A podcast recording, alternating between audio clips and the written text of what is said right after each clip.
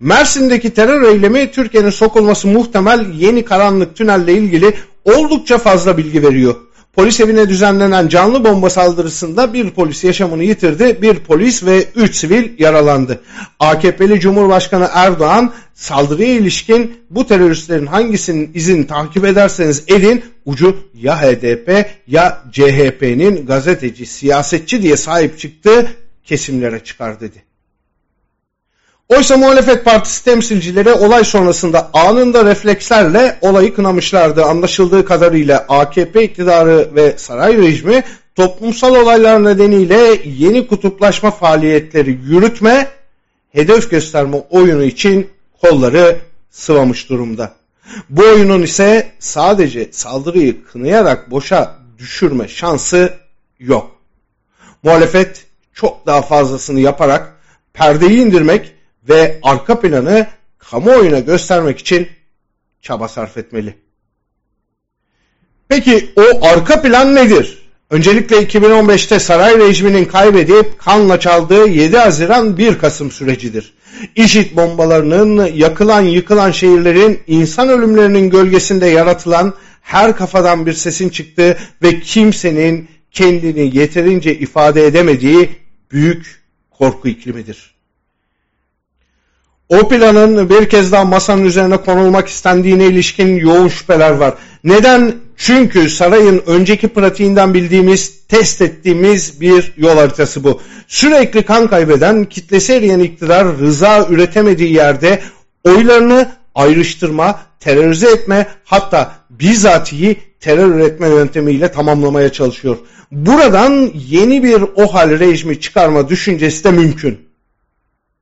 Kamuoyunda, medyada hatta siyaset çevrelerinde önümüzdeki seçimin bir son olacağına yönelik kanı çok güçlü. Bu AKP'li son seçimde Türkiye'nin son gerçek seçimi de olabilir. Yani durum iktidar açısından da Türkiye açısından da çok kritik. İşte şimdi bu çelişkilerin çatışacağı bir sürecin tam ortasındayız. Açıktır ki 8 ayın sonunda ya AKP ya da Türkiye kepenk indirecek.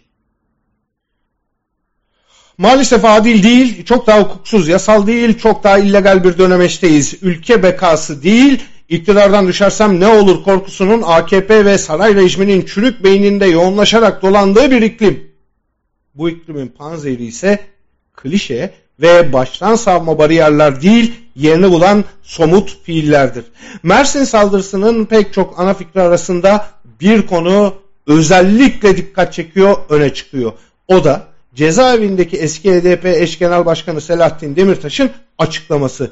Demirtaş şiddetin her türlüsüne karşı çıkacağız. Demokratik siyasette ısrarcı olacağız dedi.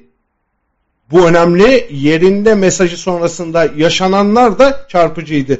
İçişleri Bakanı Süleyman Soylu bu mesaj üzerinden Demirtaş'ı hedef gösterdi. Katil Demirtaş. Daha geçen hafta terörist başını öven 6-8 Ekim'in faili cezaevinden Mersin'deki saldırıyı kınamış. O kadar iğrenç ve aşağılıksın ki birlikte fail olduğun PKK'yı burada bile temize çıkarıyorsun. Çünkü en güçlü ortaklık suç ortaklığıdır diye yazdı. Yanlış anlamayın. Bunu yazan bir bakan.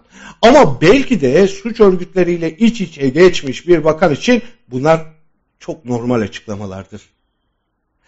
Aslına bakarsanız Demirtaş da son noktayı buradan koydu. Soylu'nun paylaşımını alıntıladı ve hayrola kirli. Ellerini avuşturup beklerken karanlık siyasi hesapların boşa mı çıktı? O yüzden mi bu kadar öfkelisin? Size rağmen mi bu ülkeye barışı, huzuru, kardeşliği getireceğiz? Beni etrafındaki çakallarla karıştırma kirli. Aslan yattığı yerden belli olur ifadelerini kullandı. Demirtaş'ın paylaşımı ve Soylu'nun hedef göstermesi sonrası verdiği cevap ünlemlerle dolu bir gövde gösterisi gibiydi. Şimdi başa dönüp tüm kurguları boşa düşürmenin bir yolu olduğunu söylemek mümkün. Bu da rol yapmak değil ancak senaryo bozmakla olur.